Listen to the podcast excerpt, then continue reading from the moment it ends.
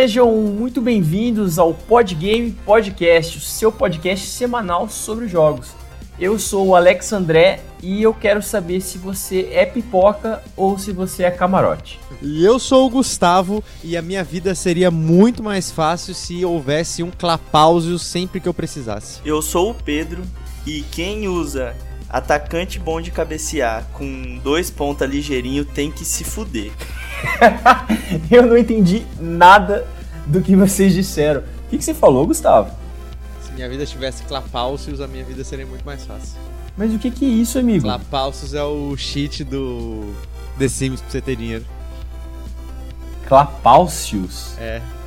Eu conheço por outro nome, mas beleza. É, no, nos, não sei o que, né? Mo não, é Motherload. Motherload, é. O Clapalcios é do The Sims 1. Ai, você é old Roots. school. É, roots, raiz. A frase do Pedro eu não entendi porque eu não entendo de futebol mesmo.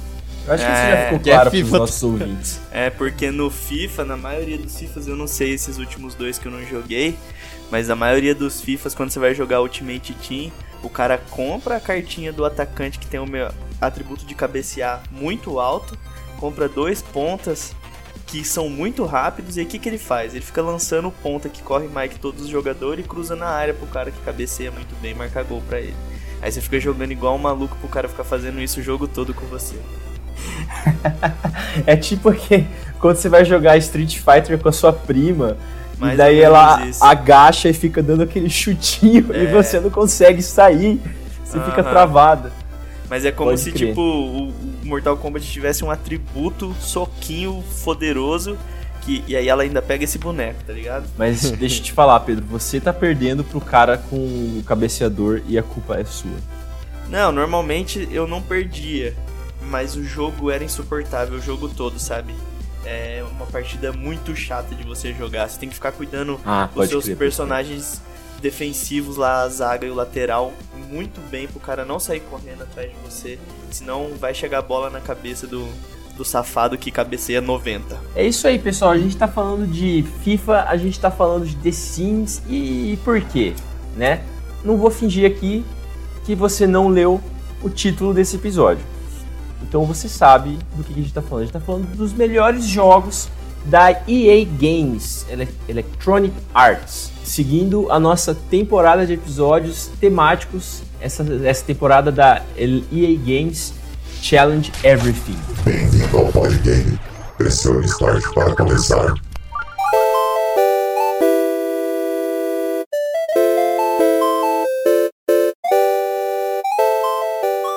Vamos começar falando de FIFA, que a gente já, já tá no embalo? Vamos, é, vamos. Cara, FIFA, FIFA para mim hoje ele é um jogo muito questionável, né? A, a EA pegou um produto que ela tinha muito bom. O FIFA antes ele era pior que o, o PES, o Win Eleven, né? Eu falo de qualidade de se jogar, dos controles, os comandos. O Win Eleven sempre teve muito na frente. E lá em 2014, o FIFA começou a ficar muito forte é, começou a ter muito alcance em vendas, etc. E a EA, depois de uns anos, decidiu transformar o FIFA num grandíssimo loot box. Give your money, motherfucker. E isso deu uma estragada no jogo, não tem como falar que não, né? É, fora os constantes bugs. Mas apesar disso, quem gosta de jogar futebol não tem um jogo melhor no mercado. Você tem que jogar um Fifinha, cara. E isso eu acho que é a maior, a, a maior e pior contradição do jogo. Por que, que você joga o FIFA e não o, o PES? Cara, o FIFA como simulador, ele é muito melhor que o PES, né? Até o sistema de drible dentro do jogo, os atributos, o Ultimate Team que eles lançam, que é o loot box, o modo só faz eles ganharem muito dinheiro porque é viciante e divertido. Você construir o seu time com as cartinhas dos jogadores, você poder escolher uma liga, poder misturar os jogadores pelas nacionalidades, é tipo, mano, é incrível. Você entra no, no jogo com o seu time em campo, os jogadores que você escolheu a dedo, e enfrenta outras pessoas online. Então, isso é um modo que eu gostava muito de jogar e me chamava muita atenção. E veio esse problema aí das cartinhas, né? Cartinha toda semana, cartinha dourada do fulano, do ciclano, do beltrano, coloca FIFA Coin pra comprar pacote, compra uma geladeira de pacote e não tira uma carta foda. É isso aí, eu acho que isso veio. O cara que mais joga FIFA aqui dos três foi o Pedro. É o Pedro, então saiu da boca do expert, vocês ouviram aí. Eu não sei se você joga ou costuma jogar ou já jogou, Gustavo. O Fifinha, o Fifinha é o jogo, né? É o jogo da do pessoal que antigamente, né, antes vinha mais aqui em casa e queria jogar um joguinho de futebol. Era, é, querendo ou não, cara, FIFA é aquele jogo inclusivo, sabe? Tipo, todo mundo Ah, é, conhece futebol, todo mundo sabe por cima ali as regras, sabe que tem que chutar pra fazer gol. Sabe É, eu tenho- eu tenho que um- toca. Eu tenho um argumento que é. eu- todo mundo já sabe que eu sou. Não gosto dos jogos de, de esporte e tal, das práticas que eles têm. Só que, se você pega e dá um, o controle pra, na mão da pessoa e ensina ela a jogar FIFA, ela consegue jogar em alguns minutos, né? Não, não é muito difícil. Ela já entende as regras, ela já sabe o que, que é um jogo de futebol, ela só tem que aprender a mexer no controle. Essa mesma pessoa que não é uma, uma gamer, se você dá pra ela jogar um plataforma 3D, um, um Mario, sabe? Ela vai ficar Um jogo- muito perdida. Um jogo isométrico com muita habilidade, tipo um Diablo da vida, assim, não, não tem como mesmo. é, você um pode, jogo super tático. Você pode ensinar o quanto você quiser, você vai passar horas ensinando e a pessoa vai. É porque Fala, assim, Então, esse é um mérito, né? É, se você parar pra pensar, tem alguns pontos que ajudam nisso, né? Que primeiro, futebol, quer- querendo ou não, o Brasil é o país do futebol.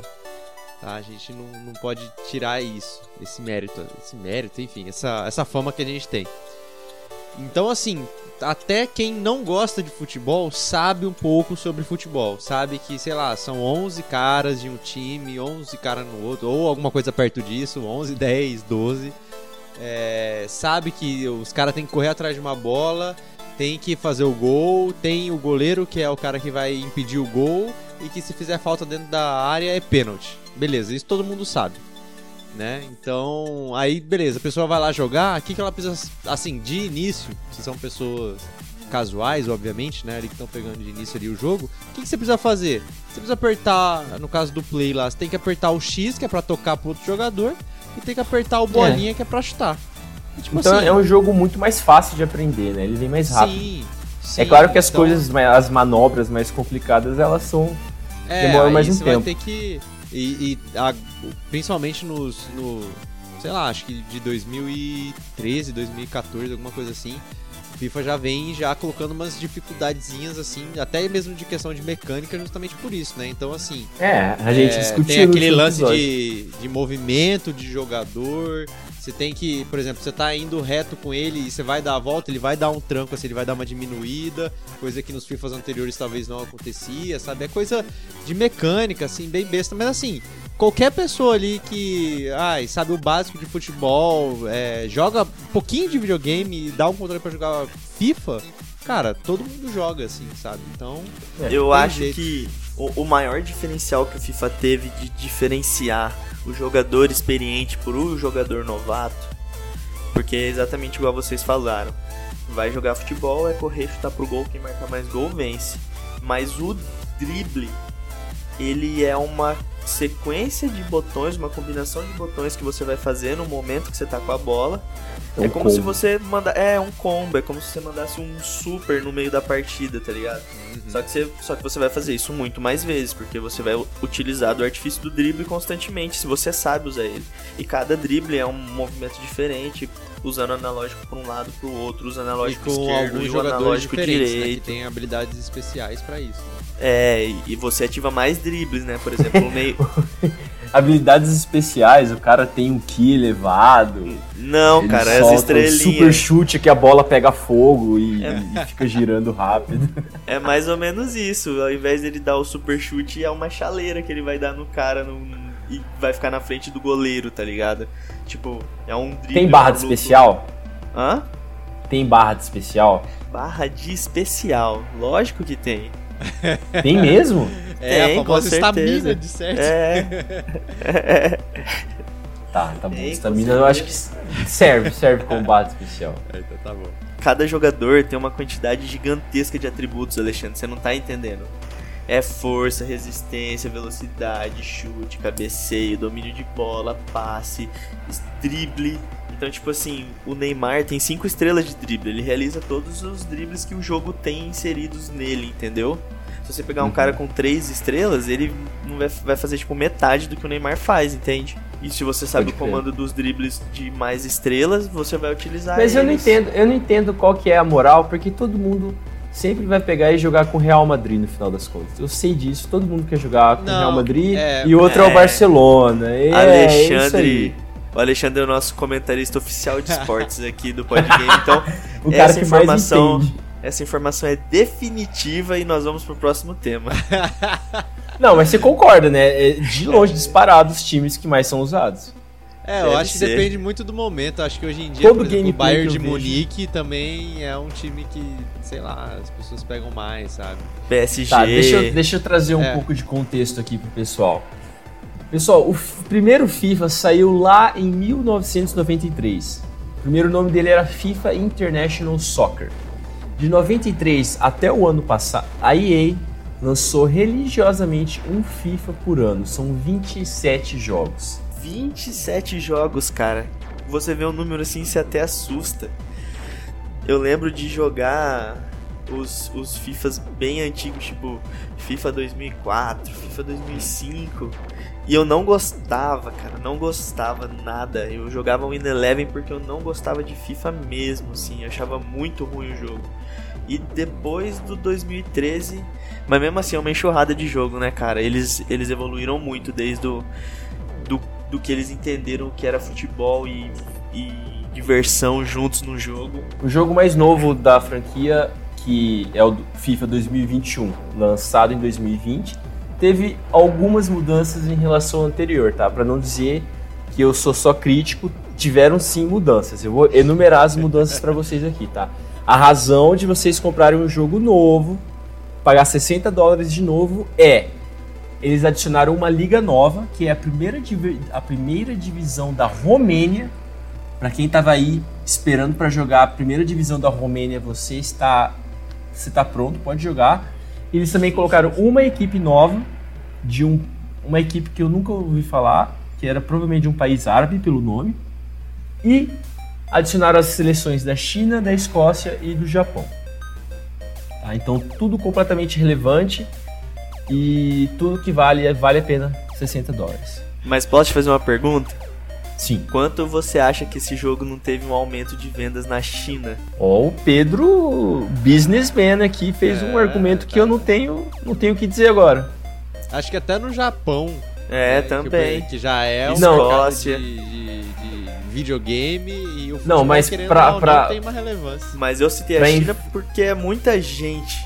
Muita. Sim, Qualquer sim, impacto é bem pequeno que você faz já é gigante. É, é interessante esse seu ponto, Pedro, porque eles adicionaram da Escócia e do Japão foi só a seleção feminina, porque eu acho que já tinha masculina.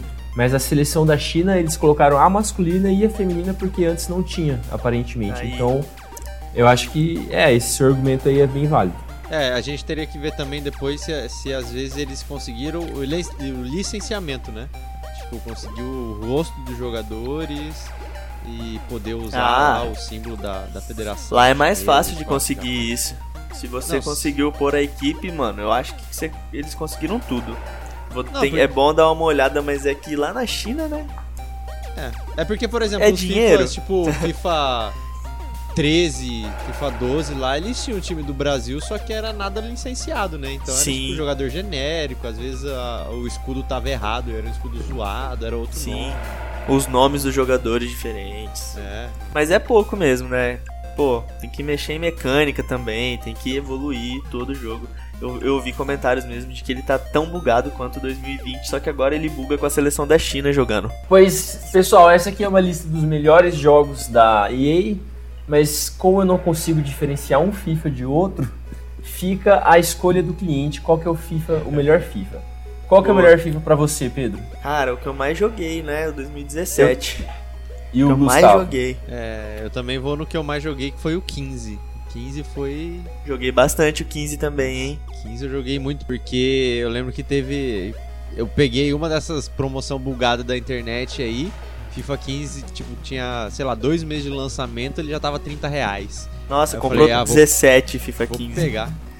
Falei, pronto, é isso. Aí eu joguei pra caramba, pra caramba. Eu acho que é uma regra geral que o seu FIFA preferido é o FIFA onde você tem salvo aquele replay animal que você nunca vai É. fazer de novo. E Sim. daí você coloca só pra mostrar pros seus amigos quando eles forem na sua casa. Ah, então é Cara, FIFA 15 mesmo. FIFA O- 15 mesmo. O meu, o, o meu primo, velho, sofreu com isso, hein? Nossa. Que eu, eu tava jogando muito bem o FIFA 17. Eu joguei a primeira divisão várias vezes lá. E eu marcava uns gols massa, eu salvava tudo quando ele chegava e falava, nossa, primo, você tem que ver meus gols. Tipo, eu te mostrava uns 7 gols pra ele, assim, ó. Coitado dele. Ô, primo, desculpa. Mas o FIFA, ele foi um jogo que me. Foi um jogo que me trouxe uma emoção que eu acho que eu nunca senti jogando nenhum outro. Esse meu mesmo primo tava em casa e eu tava jogando um campeonato. E os campeonatos no FIFA são online e você entra no chaveamento, perdeu, tá fora. E eu tava na final. O jogo tava 1 a 0 pro cara, aí eu empatei o jogo e no finalzinho do jogo, no finalzinho eu marquei um gol e ganhei de 2 a 1 do cara. Na hora que eu marquei o gol, eu pulei de joelho no chão assim, ó. Caí de joelho e comecei a comemorar como eu comemoro o gol do Corinthians ou da seleção brasileira, tá ligado? Comecei a falar, caraca, nossa, que golaço! Fiquei falando, toma, ficou zoando o jogo todo, não sei o que. Aí meu primo pegou e falou, olhou pra mim e falou: Que outro jogo que faz um cara se emocionar tanto assim? Aí eu ganhei a medalhinha de campeão lá do torneio no meu perfil, papapá. Então, tipo, a recompensa ainda. Então, assim, o FIFA é um jogo que, que merece ter esse, essa lembrança saudosa aí. Tá nos top da EA. É verdade, um, um jogo só tem sucesso quando ele consegue causar emoção na gente. E FIFA e os esportes em geral com certeza causam emoção, então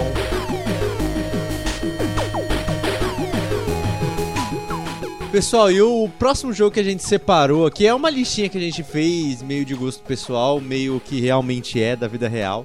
Mas o próximo jogo que a gente separou aqui foi The Sims, especificamente a gente colocou o The Sims 3 por, pela grandeza que o projeto foi, né? O, o The Sims, como todo mundo já conhece, né? Ele é um simulador de pessoas, né? E como, como ele mesmo já é a função dele, né? Ele não tem realmente uma história, assim. A história, quem faz no jogo é você mesmo. Então você pode escolher uma carreira, escolher com quem quer casar, se você quer ter filho ou não. Enfim, é do jeito que você quiser mesmo.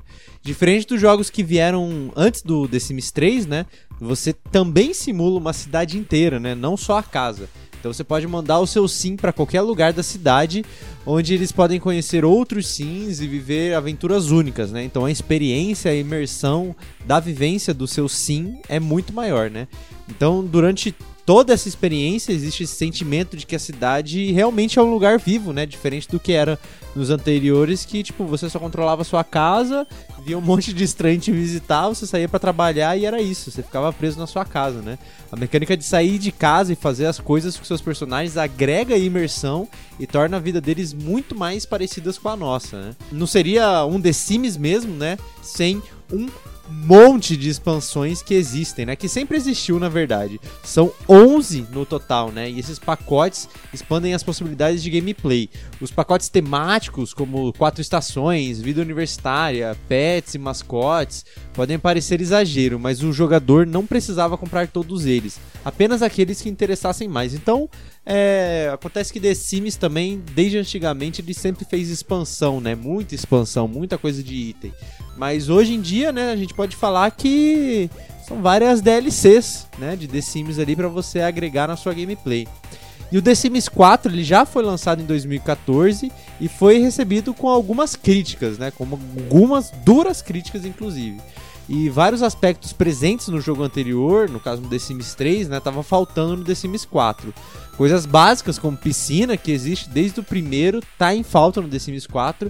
E também tem o aspecto do mundo aberto que foi retirado, né? Que era o The Sims 3 e no The Sims 4 não tem. Olha, eu sou. Acho que não só eu, mas eu acho que a comunidade, assim, tem, tem um pouco de.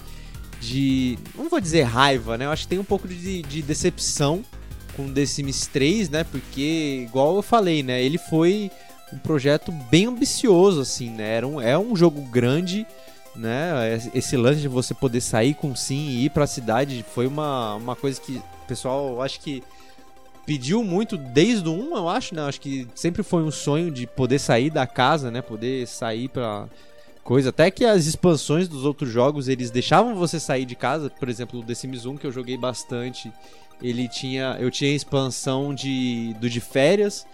E, e aí lá você podia visitar outros lugares para se divertir, né? Mas é aquela, você, você tá num carro e você é teletransportado pro lugar das férias lá que que existe lá, que tem já pré-moldado, né? Então não é tipo você sai na cidade para você fazer alguma coisa. E o The Sims 3 justamente por essa grandiosidade dele, acabou trazendo muitos problemas aí, principalmente pro PC, né? Depois ele foi portado para PS3, para Xbox 360, mas o carro-chefe do The Sims sempre foi o pessoal do PC, sempre foi, sempre é a melhor, melhor plataforma para você jogar The Sims, é sempre é, o PC.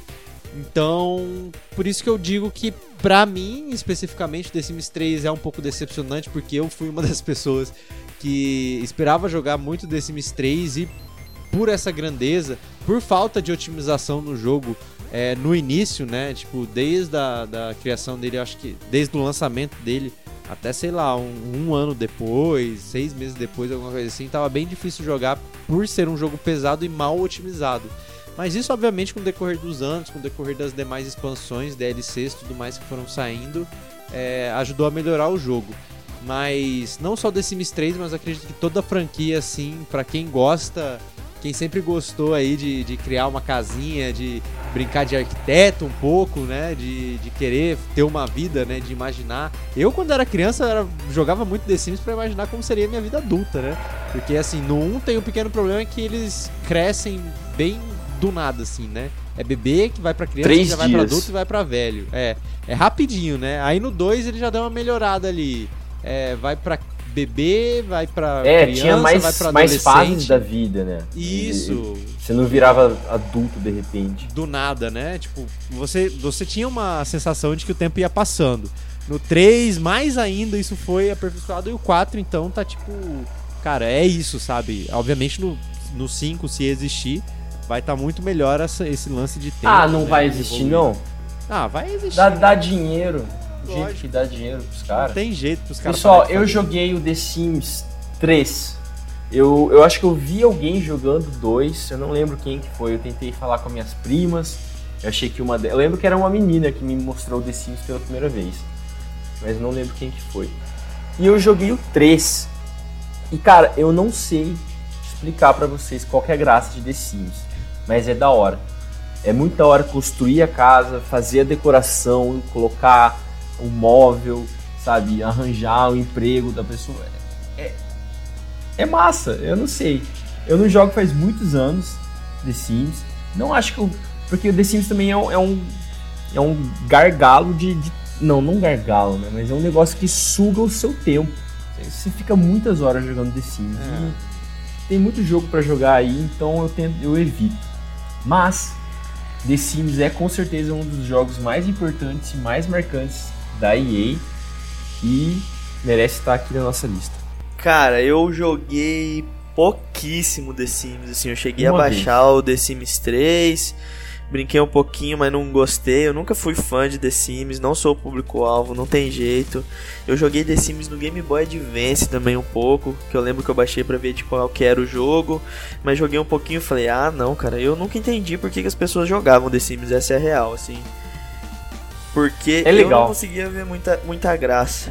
Mas depois que você aprende a fazer um pouco as casas, tal, não sei o que, você, você até pega um pouco do espírito, você fala, pô, dá pra É, o meu, brincar de arquiteto. o meu esquema não é- era, era usar aquele, aquele cheat do dinheiro, eu acho que era Motherload, e você ganhava 50 mil. E daí eu fazia a casa mais louca que era possível de fazer, eu, eu construía. Essa parte era bem da hora. Mano, uma, uma, uma coisa que, que eu fazia, acredito que algumas pessoas também faziam, né? É, chega até a ser meio. meio. Ah, não, é, não é errada a palavra que eu quero usar, mas é chega a ser meio errado.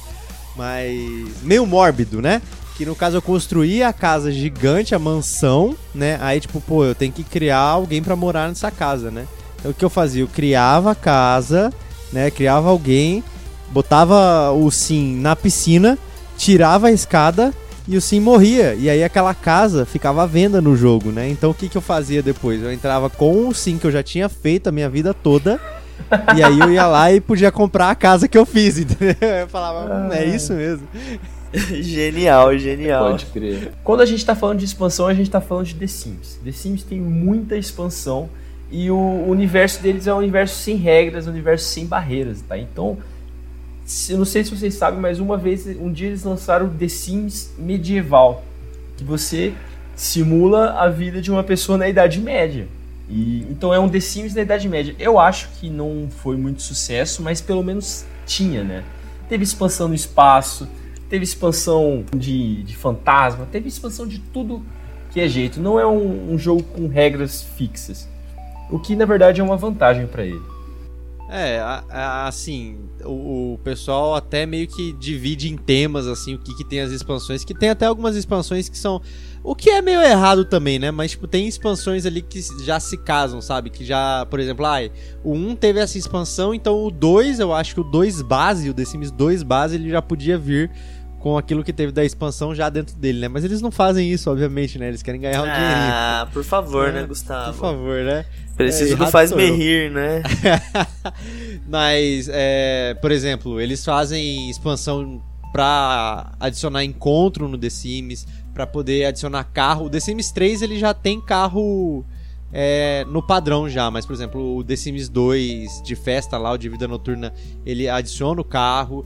Aí tem os de festas, que por exemplo, ah, tem o vida de universitário, tem o que vai pra faculdade, o que vai pra escola, tem o de apartamento, aí tem essas expansões também de animais, de pets, né? Inclusive o de pets eu acho que desde o do 3 já devia existir, porque no, no. Eu não lembro se no 1 já tinha, eu acho que já tinha, mas no 2 que ficou mais famoso. E eu acho que devia ter pet sempre sem expansão, viu? Eu só acho isso.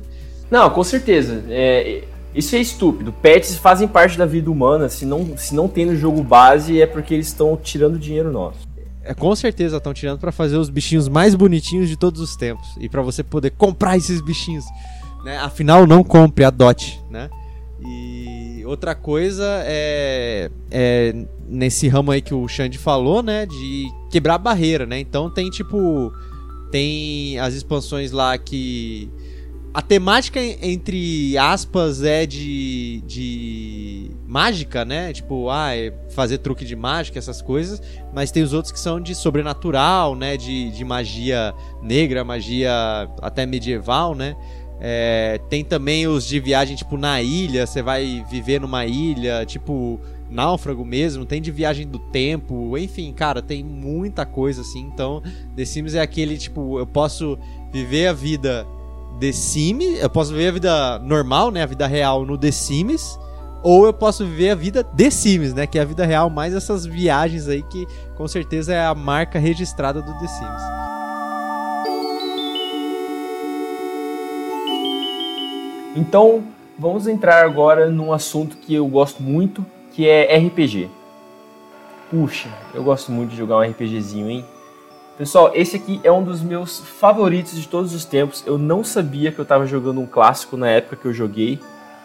Felizmente eu joguei e eu tenho boas memórias. Estou falando de Knights of the Old Republic 1 e Knights of the Old Republic 2. O primeiro Knights of the Old Republic saiu em 2003 para o Xbox original e computador. Foi um jogo feito pela BioWare. BioWare é um estúdio que é propriedade da EA Games. E só um aninho depois saiu o segundo Knights of the Old Republic, também para Xbox e PC, só que dessa vez ela foi feita pela Obsidian Entertainment. Obsidian Entertainment, que é aí conhecida pelo jogo The Outer Worlds. Pessoal, esses dois jogos, eles se juntam com um terceiro jogo que é um MMORPG, que o nome é só Knights of the Old Republic.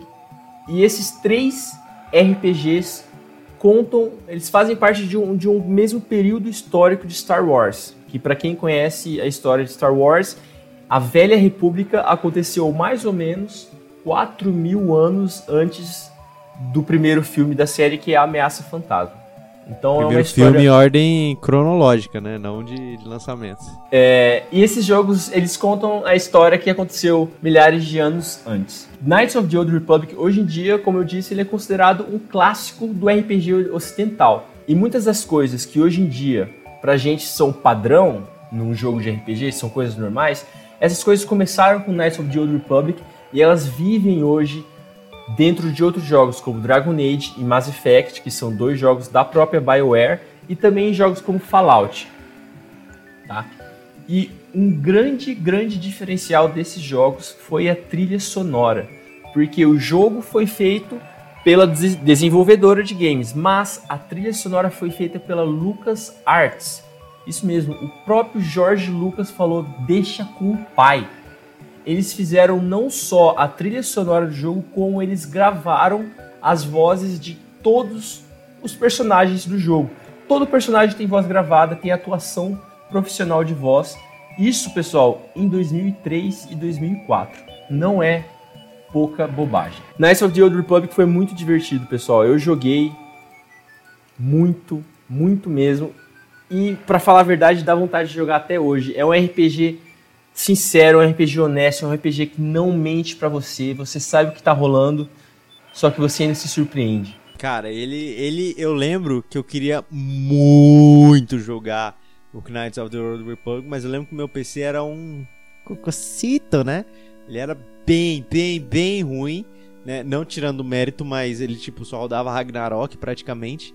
E, cara, Porra, rodar uns tá negócios. bom rodar demais, uns... Ragnarok. Não, é bom demais, mas eu tô falando em questão de desempenho, né? Tipo, pô, Ah, Knights of the sim, Old Republic é bem saco mais pesado que Ragnarok. mas eu lembro que eu queria, eu queria muito jogar, porque assim, é, eu já gostava muito de Star Wars. Gostava muito, muito, muito mesmo, eu gosto até hoje. E, e tava na época que tava saindo essa a trilogia prequel, né? No caso, episódio 1, 2 e 3. Então, assim, a, melhor, tá... a melhor trilogia de todas. Ok. É. a, gente, a gente releva isso. Mas, tipo, tava ali no hype ainda, sabe? Tipo, pô, é, eu não pude assistir o episódio 4, 5, 6 no cinema, né? Aí eles começam a lançar um, dois e três e você, tipo, tem aquela, aquela emoção de poder falar, tipo, nossa, eu tô vendo Star Wars no cinema, sabe? E aí começa a sair mais jogo, tipo, Star Wars parece tá, tá tendo os holofotes de novo, igual tá tendo ultimamente, né? Desde. Hum, desde não é 2015. coincidência. Não é coincidência, meu amigo. É, não é coincidência, mas assim, quando você é criança, tipo, nossa, agora tá Star Wars em todo lugar agora, sabe? Tipo, bonequinho é mais fácil de encontrar agora, jogo agora tem mais jogo, tem mais opção de jogo, tem não sei o que, não sei o que lá. Aí eu falava, pô, ali esse Knights of the Old Republic você pode ter o sabre, você pode fazer o seu Jedi, o seu Sith. Olha só que legal, com um monte de gente Sim, sim. é, que você não conhece e que você pode conversar, e que você faz missão e que não sei o que. E aí eu só ficava sonhando mesmo, vendo em revista, vendo em programa de TV que falava, né? Porque naquela época. Eu entendo que internet, você né, é um grande fã de, de Star Wars, né, Gustavo? Ah, eu, eu, eu sou. Eu sou. Falou até quietinho. Eu falo É. quietinho porque assim, eu tenho, eu tenho vergonha de não jogar alguns jogos, sabe? Que eu acho que é tipo obrigatório. Eu acho que Knights of the Old Republic era um jogo assim que todo fã de Star Wars deveria jogar ou ter jogado, sabe? Deixa eu, deixa eu adicionar duas informações aqui, pessoal. Primeiro, uma correção. O nome do MMORPG é o seguinte: Star Wars The Old Republic. Só isso, não tem a palavra Knights, eu confundi.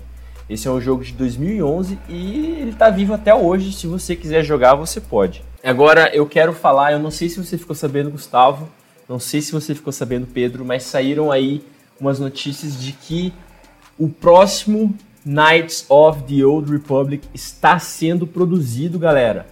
Sim, saíram, vazaram umas informações essa semana, quentíssima essa informação. Está sendo produzido e não está sendo produzido nem pela EA e em consequência não está sendo produzido pela BioWare, que é da EA e é o estúdio original. Mas a gente vai ver o retorno dessa desse espaço da história do Star Wars que ficou esquecido desde que a Disney entrou em 2014 e ceifou metade da história de, de Star Wars. E agora o cânone é muito eles estão construindo de novo. Então esse próximo Knights vai ser, vai ser isso aí. Pode falar.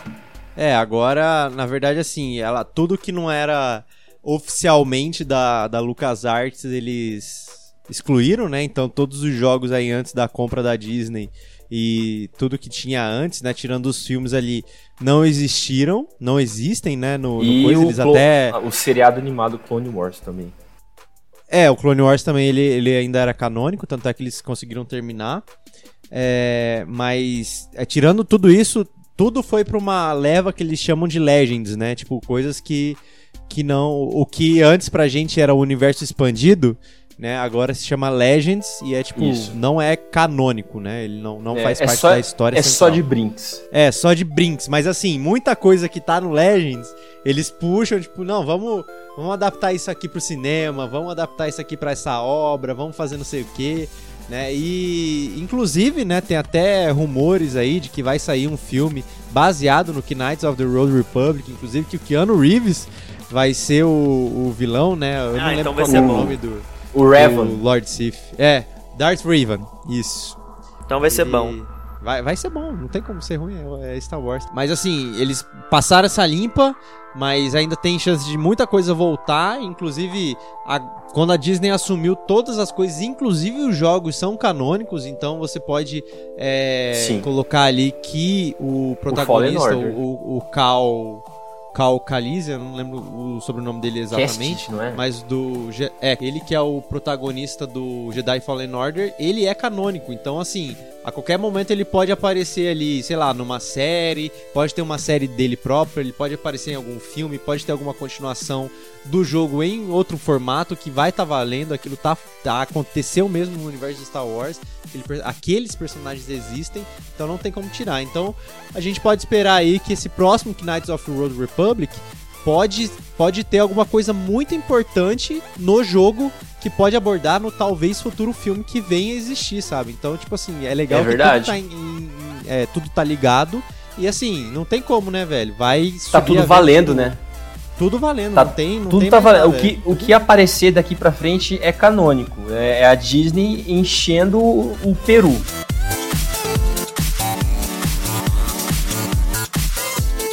Continuando aí nessa leva dos RPGs que o, que o Ale levantou, eu vou, eu vou pular e vou cortar aqui e vou trazer Dragon Age Origins pro, pro, pro nosso debate. Lançado em 2009 para computador, PlayStation 3, 360 e Xbox One pela nossa queridíssima BioWare. Origins foi o primeiro jogo da série e curiosamente tem a maior nota entre eles, 91 pontos no Metacritic. A história é apresentada a todo momento, com diálogos, livros, cenas, cenas, cenas, cenas, cenas e cenas. Para quem curte RPG, a imersão nesse jogo é certa, é garantido que você vai estar preso dentro daquele universo. Nossas escolhas têm peso de verdade. As consequências delas são sentidas no mundo, na guerra e nos seus aliados. Falando em aliados, Dragon Age tem alguns dos melhores companheiros dos jogos. Eles sempre têm algum comentário interessante para fazer. A dinâmica com eles no mundo aberto é divertida e dependendo de quem você escolhe para te acompanhar, conversas únicas que aprofundam a história são destravadas. Dragon Age 4 já foi anunciado, mas ainda sem data de lançamento. A expectativa, você pode imaginar, é altíssima. Agora eu vou fazer um parênteses aqui, porque meu amigo, Dragon Age é uma experiência ímpar quando você fala de RPG. Porém, Alex André, eu acho que o melhor jogo é o Dragon Age Inquisition, cara. Porque o Dragon Age Inquisition trouxe as mecânicas de batalha incríveis. E mas eu lembro que eu adorava jogar Dragon Age, adorava cada coisa que você assistia, cada vez que você tinha alguma coisa contando sobre o dragão. Eu ficava muito tipo, caraca, eu preciso avançar, eu preciso descobrir. Você acha uns calabouços, você quer entrar nos calabouços. Então assim, é um jogo maravilhoso, velho. Quem gosta de RPG e não jogou, tem que jogar porque é um- uma aula de RPG, os jogos do Dragon Age. Cara, Dragon Age, cara, a EA, a BioWare no, no geral, né, ela quando não é pressionada, ela sabe fazer RPG, né, cara? Ela sabe fazer e sabe fazer muito bem e praticamente em, em temáticas diferentes, né? É, depois a gente vai falar, obviamente, do Mass Effect, mas assim, o Dragon Age, cara, parece que ele, ele trouxe, pelo menos eu fiquei com essa sensação, porque eu joguei primeiro o 2, eu não joguei primeiro o Origins, eu joguei o 2. É, a, a sensação que ele me trouxe quando eu comecei a jogar foi de. Eu acho que foi o primeiro jogo ali que me deu uma imersão de MMORPG sem ser um MMORPG, sabe? Porque, tipo, ah, tinha muita quest, tinha muito, muito NPC, tinha muita coisa pra você conversar. É... Enfim, tinha muita coisa pra gente fazer e, obviamente, aquela visão, né? Tem muita, muito jeito dos MMOs RPGs, principalmente em 3D que tinham na época lá dos anos 2000, é, 2000 e lá vai bolinha lá. Mas. E o Dragon Age me, me trouxe essa sensação de tipo, cara, parece que eu tô jogando um MMORPG, mas parece que, que tá completo, sabe? Parece que eu vou, vou conseguir finalizar esse jogo. Parece que tem começo, meio e fim esse jogo mesmo, não é igual o MMO que tem a lore lá que vai evoluindo, né? E nunca tem fim e tal. Mas o Dragon Age você sente ali que você você cuida realmente do seu personagem, assim. Você sabe que no, no final do jogo ele vai ter um fim, né? E, eu lembro que, cara, é isso aqui. É, é o tipo de jogo de RPG que eu, que eu sentia falta desde os eh, dos MMOs que eu jogava antigamente. E ele chegou e ele tá aqui e é muito bom. E eu queria jogar mais. Só que eu infelizmente não fui atrás. Eu acho que do Origins eu até fui atrás, né? Mas eu não. Infelizmente eu não cheguei a jogar o, o Inquisition, né? Porque já, já era outros tempos. É, e agora o Dragon Age 4, vamos ver, né, o que, que vai ser, né? Torcer para não cair muito longe do que eles fizeram com Inquisition, sabe? Que eles evoluam aquele jogo com aquela mecânica de, de combate.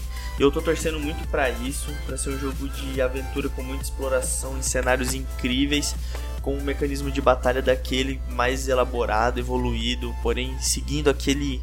Porque eles acharam um tempero muito interessante para você levar o jogo. Era delicioso você fazer os combates. Alguns jogos de RPG você tem aquele momento em que você fala: ah, não, mano, vou fugir daqui. Não, não vou, não vou matar esses bichos, não, não, não vou fazer. Vou só passar que eu tenho que chegar do outro lado da ponte.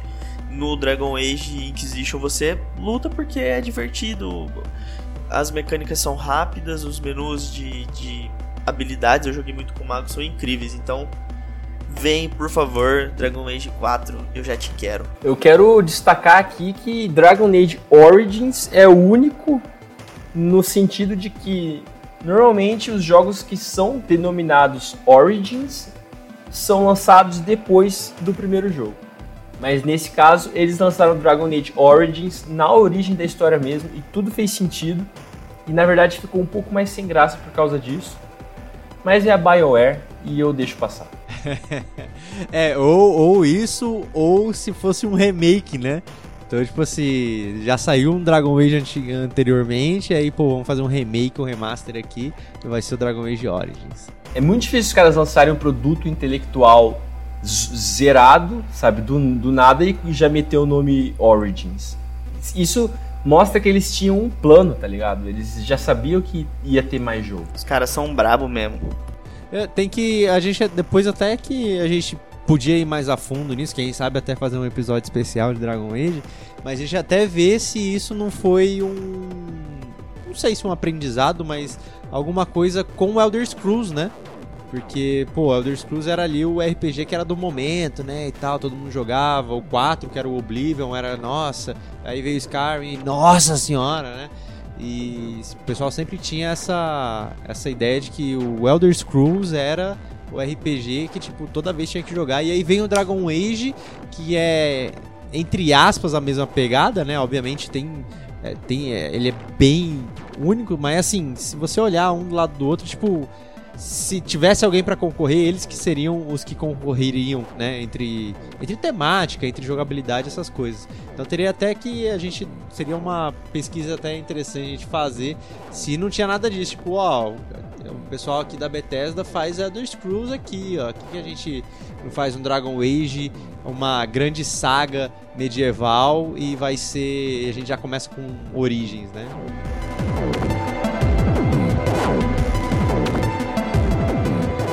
Então, para um próximo jogo que se a gente colocar um do lado do outro, a gente vai saber muito bem a diferença, só que não. Como assim? Pessoal, tô falando de Mass Effect 2. Mass Effect, basicamente, é Dragon Age no futuro. E Dragon Age é Mass Effect no passado. Por que, que eu tô falando isso? Pessoal, é um jogo que saiu na mesma época, pela mesma empresa, nos mesmos moldes, no mesmo tipo de jogo. RPG com, com, com personagens aliados, com bastante é, diálogo, com escolhas feitas pelo personagem e tal. Todo aquele, aquele creme de gameplay que a gente gosta, sabe? Ai que delícia! Mass Effect 2 saiu em 2010, disponível para PC, PS3, Xbox 360. O segundo jogo da trilogia, porque Mass Effect, como vocês sabem, é uma trilogia e o segundo jogo é o melhor. O primeiro jogo é bom, sim, só que ele não tinha acertado a fórmula ainda. E o Mass Effect 3 é um jogo cercado por polêmica e sem contar aquele final preguiçoso, né? O Mass Effect 2 ele construiu em cima do que o primeiro fez. A história, a história tomou proporções gigantescas, digamos cósmicas, galácticas. O gameplay ficou muito mais refinado e principalmente o gameplay nas superfícies dos planetas, que no, no primeiro jogo era bem chato, sabe? E no segundo jogo ficou suave, ficou, dava vontade de fazer as missões. Né? O terceiro jogo é ruim? Não. O terceiro jogo não é ruim, mas ele não inovou tanto assim a ponto de ser um destaque. E o fato de que eles fizeram um final muito ruim, mas tão ruim que depois eles tiveram que tentar acertar o final lançando um DLC pago. Ah, isso aí acaba, acabou com a história para mim. Mass Effect 2 devia ter sido o último Mass Effect, mas a gente sabe que essa não é a história. Eles estão lançando no final desse ano, no segundo semestre de 2021, Mass Effect Legendary Edition, que vai vir com a trilogia original. E vocês sabem que eles estão fazendo um novo Mass Effect. A gente sabe. Eles já estão produzindo o próximo Mass Effect. E, e esse lançamento da versão Legend Legendary é muito mais uma ação de marketing do que outra coisa na minha opinião. Cara, Mass Effect é um jogaço, né? É um clássico dos clássicos. Eu acho que essa história do final ela existe, é, um, é uma questão a ser levada em conta. A empresa podia ter lançado a DLC de graça, né? Já que eles estavam arrumando uma puta de uma cagada que eles fizeram. Mas é um jogaço aí, memorável. Então a Bioware tá de parabéns. Acho que assim, a gente tem hoje muitos jogos que aprenderam com Mass Effect, né? Pra, para moldar a forma da gameplay, né? O próprio Destiny eu diria que, que é um aprendizado do que, do que a BioWare fez no, no Mass Effect, do que ela mostrou ao mundo que era possível, né? E eu gosto dessas coisas, então muito valor aí pra BioWare e pro Mass Effect. Cara, e eu lembro que, que o 2 ainda, ele teve, teve uma importância muito grande, porque assim, eu lembro que o 1 saiu pro Xbox 360 e pro PC. Eu acho que ou era só PC, eu não lembro direito qual era a história. Mas se eu não me engano, foi só pro 360 e pro, pro PC.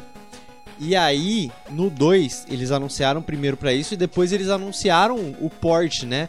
Que aí eles falaram: não, a gente já vai fazer o 2 na nova engine, justamente pro Play 3, é, poder pegar ali. Então a gente já vai fazer é, a gente já vai mudar tudo e vamos lá, vamos vender pro Play 3. E aí eu não lembro se depois eles fizeram uma, uma versão depois pro, pro Play 3 do Mass Effect 1. Mas eu sei que o 2, assim, ele aumentou justamente seu público por aumentar a plataforma que ele atua, né? Porque aí já não é mais o Xbox, ele depois ele já, ele já foi pro Play 3.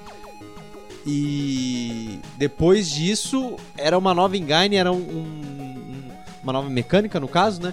Era um novo, novo estilo ali. Não é estilo também, ele não muda tanta coisa, mas é, ele dá uma diferenciação. Ele tem essa evolução que o Alexandre falou do primeiro jogo. E falou, cara, é isso, Mass Effect é isso, né? Se moldou realmente no 2. No 1 um é muito legal, eu acho que para introduzir a gente na ideia de que, tipo, tá, é um shooter em terceira pessoa, RPG, espacial, que a gente toma as decisões e o jogo continua. E o 2, inclusive, pega o save do 1, um, né? Se você já tiver terminado, e continua a história exatamente da, das escolhas que você fez do 1, né? Então, pra mim, pra mim, eu acho que pra grande maioria dos jogadores, isso é uma coisa, tipo, cara, sim, eles estão seguindo. É, as escolhas que eu fiz dessa história inteira tá seguindo durante o jogo, sabe? Então eu, eu não descartei um. Eu, continuei, sabe? Então, pra você ter uma experiência mais completa, joga um 1 e o 2. E o 3 também, né? Mas joga um 1 e o 2 que você vai se sentir mais completo, assim, você vai se sentir mais imersivo, né? Essas coisas. Tem mais importância porque foram as suas decisões que levaram tudo que aconteceu, principalmente no início do Mass Effect 2, né? Até da, da história inteira. Então, cara, é. Se você gosta de shooter em terceira pessoa, RPG, é, qualidade, história, é, e gosta de cuidar do personagem como se fosse você mesmo, cara, Mass Effect é um prato cheio, cheio, cheio. E se você gostar de namorar alienígenas. É, eu gostava porque eu descobri Se você quiser depois. namorar uma alienígena de pele azul, pode. Ô, ô Gustavo, tem um negócio que você falou aí que eu acho que é muito interessante, esse fato de aproveitar o primeiro jogo. Vários outros jogos, várias outras empresas trouxeram isso nos seus jogos depois começou a ser algo que era feito. O próprio The Witcher 3 tem essa opção. Se você tiver jogado o anterior, ele lê o seu save e alguns dos diálogos, algumas decisões já vêm já estabelecidas para você. Então, assim, é algo que eu acho muito legal e é importantíssimo, né, cara? Se é uma sequência, pô. Ainda mais. É, é porque, assim, o, teoricamente ele é uma história original, né? Não é você que monta a história, né? Mas esses, principalmente RPG, assim, de. Por exemplo, ah, tem o Final Fantasy X e o 10-2. Né? Tô pegando um exemplo bem antigo no caso, mas pô, seria interessante ali se, por exemplo, tudo que você fez, né? Tudo que também ele não tem coisa de escolha, mas tudo que você fez ali de escolha no primeiro jogo, pô, né? Deixa eu transferir meu save aqui para ver se, se muda alguma coisa, né? Se dá a história vai para caminho diferente. A gente falou de Star Wars, Star Wars podia muito bem pegar isso, sabe?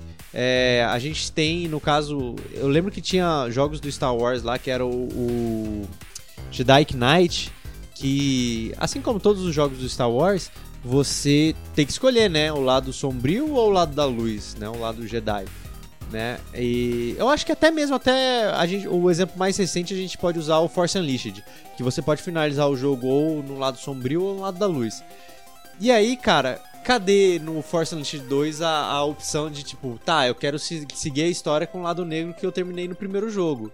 Mas não, você tem que, tem que fazer a lore do que, do que deveria ser, sabe? O final correto, né?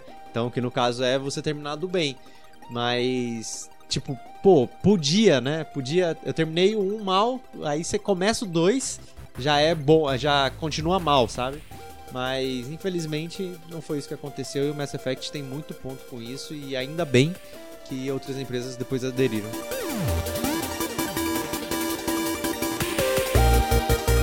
Podgameiros e podgameiras do meu Brasil.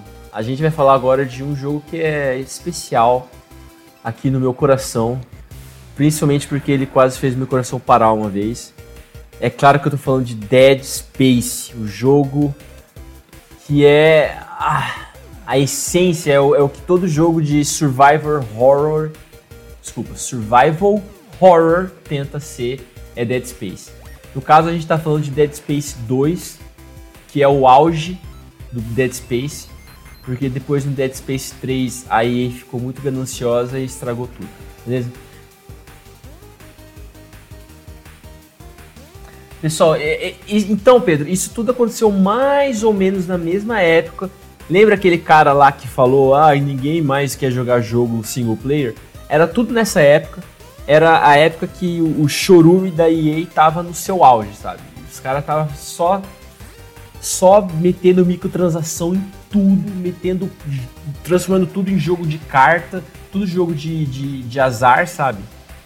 Mas antes disso teve Dead Space 2. Dead Space 2 foi o paraíso no formato de uma nave espacial assombrada por monstros alienígenas assassinos e sangrentos. Acho que ficou, ficou bem resumido isso. Dead Space 2 conta a história do engenheiro o Isaac Clarke, era parte de uma equipe de resgate que estava em direção à nave espacial Ishimura. A Ishimura era uma nave usada em operações de mineração espacial. O pano de fundo da história é muito parecido com o de Doom. Humanos, no futuro, conquistaram o espaço e aprenderam a usar todos os recursos disponíveis. Eles começaram então a minerar e o que, que, é o processo de minerar? Eles mineravam planetas inteiros, eles quebravam planetas ou cometas e, e pegavam os minérios que estavam lá dentro. E o que, que aconteceu? Exatamente como em Doom, eles encontraram uma parada artificial, um negócio, um objeto enterrado há milhões e milhões de anos. Ninguém sabe o que era aquilo. E é claro que se formou toda uma gangue de gente do mal em volta querendo usar o poder e tirar vantagem. A gameplay de Dead Space é um shooter em terceira pessoa com uma mecânica que até hoje é inovadora e única. Você não pode só atirar no, no, cara até ele morrer. Ele não vai morrer. Ou ele vai morrer e você vai ficar sem bala. Para você se dar bem no Dead Space, você tem que cortar fora os braços, as pernas e qualquer outro membro que eles têm, porque eles são alienígenas, não vamos esquecer. Então, era um shooter meio tático, porque você não, não só aponta e atira, você tem que mirar e você tem que fazer estratégia e tal. É, e no jogo, né, Xande, você começa com a, a arma do, do Isaac, né, que é o Plasma Cutter, ele é, ele é uma ferramenta de mineração que foi adaptado para ser uma arma no jogo, né? E aí você vai adquirindo mais armas, né, armas mais convencionais, como um rifle de energia no decorrer do jogo. E aí o Dead Space 3, ele tinha tudo para ser o melhor jogo da série, se não fossem pelas novas práticas da EA. O jogo tinha um multiplayer co-op, né, que é beleza, ponto positivo, né? Era, só que aí que tava o problema também, né? Que era uma campanha rasa e forçada que ajudou a afastar ainda mais os elementos de terror e sobrevivência dos dois primeiros jogos. Além de, né, pô, EA e microtransações, amor eterno nessa época. Então, assim, isso também ajudou a cair muito e que eu acho que inclusive isso ajudou a afastar muitas pessoas do Dead Space, né? Tipo, tá, é, hoje em dia a gente tem muito jogo co-op de terror, né? De survival horror ali, a gente tem bastante jogo em co-op que funciona, que é legal. É, a gente até comentou, acho que no, nos nossos palpites do, do TGA, a gente comentou do Phasmophobia, que é um jogo de quatro pessoas que é um survival horror praticamente, né? Que você tem que sobreviver. E, e, o Dead Space poderia ter sido o, o que originasse isso, né? Tipo, pô, agora a gente vai ter um jogo de terror de sobrevivência, só que para fazer isso em co-op. Então, pô, vai ser munição escassa, vai ser lugar fechado, a gente vai ter que tomar cuidado com munição, essas coisas, sendo que não, Dead Space 3 é mais um jogo co-op com tiros infinitos, quase, porque você acha muita bala, e, e é isso, basicamente é isso. Eu só tenho acrescentar aqui um, uma dica para quem não jogou Dead Space 2 e, e tá pretendendo jogar. É, usa o banheiro antes de começar o jogo, tá? Porque se tiver com a bosta pronta, pode vir a dar ruim, tendo em vista o teor catastrófico que o jogo te coloca em alguns momentos de aceleração cardíaca. Então, fica aí o, o recado, sejam cautelosos. É, e também, né, Pedro, além de tudo isso do medo, né, se você é uma pessoa que tem agonia com algumas coisas, também tomar cuidado, porque o jogo é meio brutal, assim. Eu não sei é meio spoiler e não é, né? Mas assim, tem uma cena no Dead Space em que simplesmente uma lâmina entra no olho do protagonista, né? E é um quick time event. Então, assim, não é uma cutscene que você pode pular. Então, assim, se você é um pouco sensível, tome cuidado. Essa cena aí, ela, ela causa sentimentos. É... Lembra que eu falei de um jogo é... causa emoção? Essa cena aí causa emoção. Essa Mano, cena causa. Se você é sensível, você não pode tá jogando Dead Space 2. o Desculpa 3 te- pode, o 3 tá liberado. Agora o 1 e Desculpa o 2. te avisar, mas não é pra você, você não é o público-alvo. É, vale lembrar que Dead Space foi desenvolvido pela Visceral Games. A Visceral se chamava EA Redwood Shore, mas eles mudaram o nome depois do sucesso do jogo. Escolheram um nome que combinava mais com o estilo de Dead Space e Visceral Games foi um, um bom nome para ser escolhido. Algo que não foi visceral foi o terceiro jogo, né? Que foi o oposto disso. E pessoal, eu, eu acho que a gente já comentou aqui em algum momento, mas a Visceral Games não existe mais. Ah, sim, a gente comentou no, no primeiro episódio dessa temporada. A Visceral Games morreu junto com Dead Space. A franquia. Não vamos dizer que a franquia morreu, mas ela tá congelada no- na Sibéria. assim. Assim como é o terceiro jogo que se passa no frio. Curiosamente. se, Caraca, verdade, E se Gustavo, for- verdade. e se for pra sair mais igual ao terceiro, pode continuar lá. Você pode precisa- continuar lá. Não precisa vir pra cá não, que aqui tá tranquilo. A gente tem coisas bem promissoras aí, promissoras aí É verdade. chegando. Então, Dead Space, ou, ou você vem reformulado na Pique Dead Space 2, ou pode ficar de boa aí que a gente tá, tá tranquilo de você também. É, é, é muito sério isso, porque essas práticas que, de microtransações começaram basicamente nessa época aí, no Dead Space 3, que elas começaram. Eles não sabiam muito como fazer, sabe? Às vezes eles colocavam alguma coisa pra você subir de nível mais rápido num jogo single player, sabe? Uns negócios que não, não faziam sentido. Mas essas práticas começaram aí nessa época. Eles já viram Sabe, Dead Space 3 não deu certo, eles fecharam o estúdio, mas continuaram nas práticas.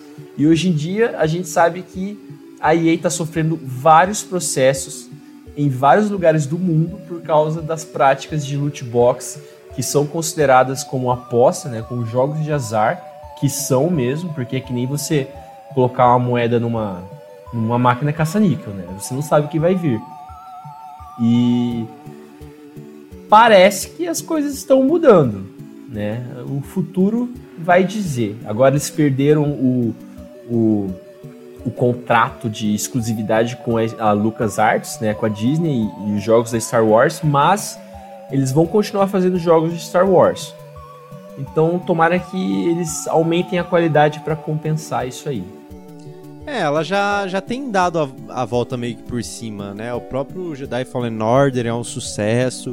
O Need for Speed Heat, ele veio aí, deu muito certo, né? Tipo, ah, ainda não é o Need for Speed que todo mundo quer, mas assim, é um jogo bem competente. Esses jogos últimos aí que tem saído mais pra família, próprio Unreal que a gente já falou várias vezes aqui, é, são jogos da EA que também fazem sucesso. E não são jogos que, que tem, né, os loot boxes, né, são jogos aí importantes, inclusive rebatendo até o, o que o cara tinha falado lá do estúdio, né, que não tem jogo single player, Unreal single player, o Jedi Fallen Order single player, então assim, cara, é, nem, nem tem, entendeu?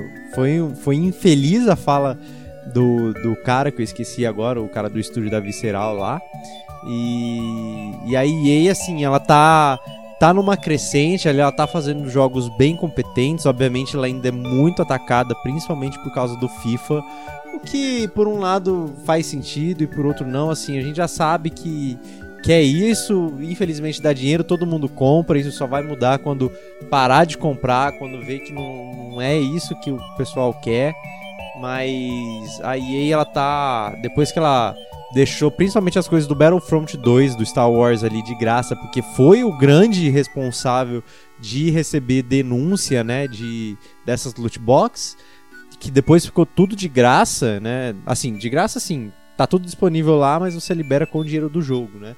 Depois disso, depois dessa mudança de postura, a EA tá vindo numa crescente, ainda não chegou no ápice, mas ainda tá, tem tudo pra chegar aí com esse Dragon Age novo, com o próximo Mass Effect, com, quem sabe, um próximo Need for Speed, próximo jogo do Star Wars. É, agora é só esperar. Pedro, quer falar mais alguma coisa? Não, depois dessa fala do, do Gustavo aí, eu vou só endossar tudo que ele disse, falar que eu assino embaixo e se alguém processar, eu defendo. Ô, louco.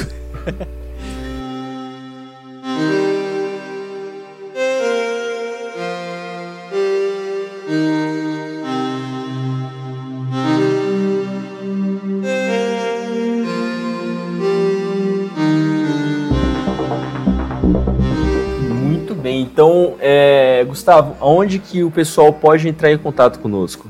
Rapaz, as pessoas podem entrar em contato com o podcast, com o Podgame Podcast.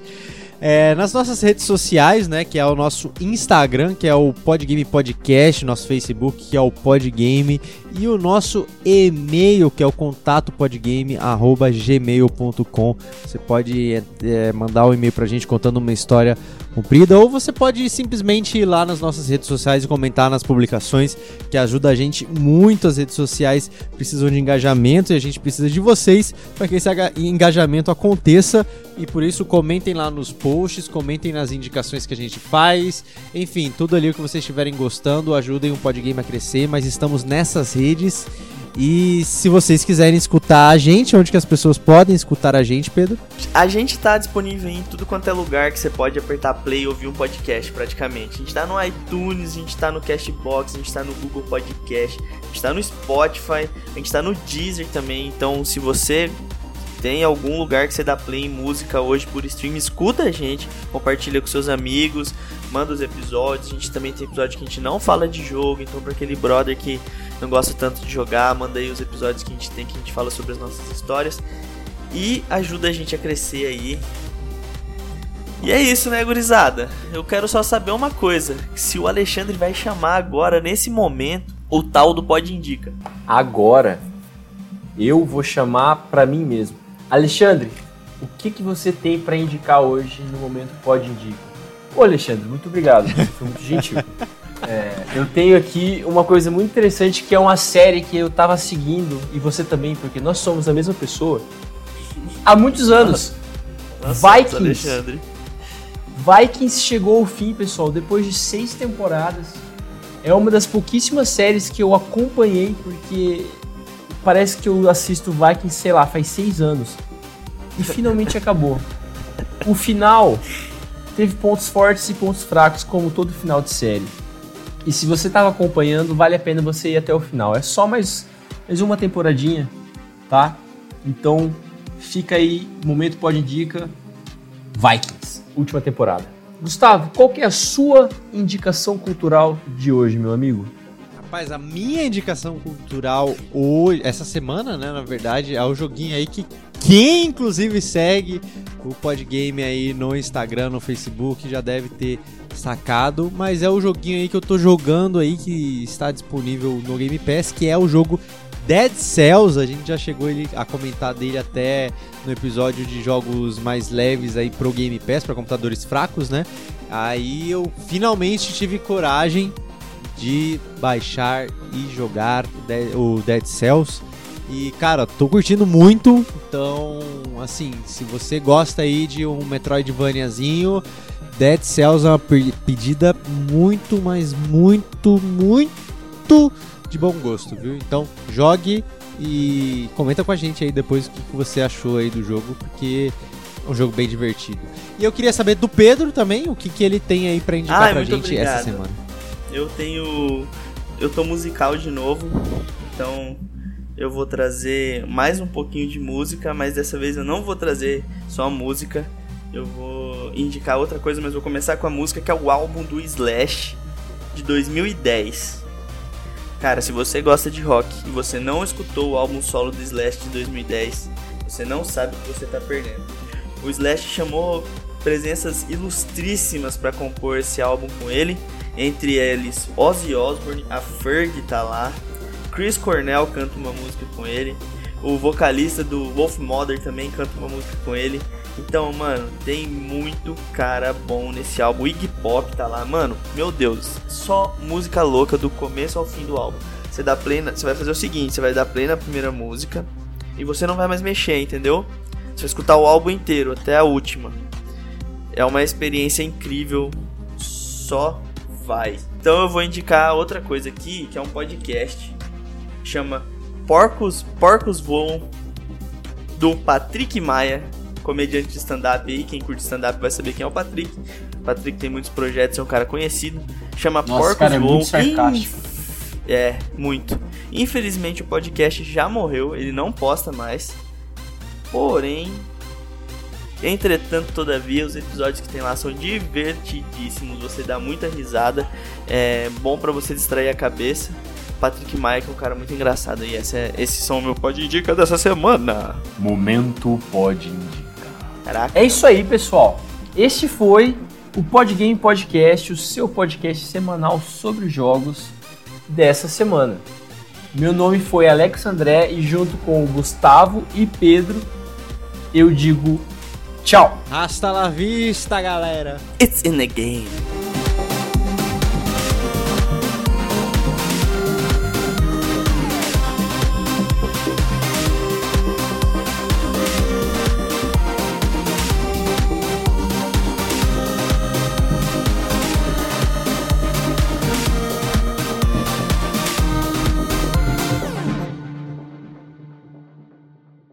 Ponto positivo de novo aí.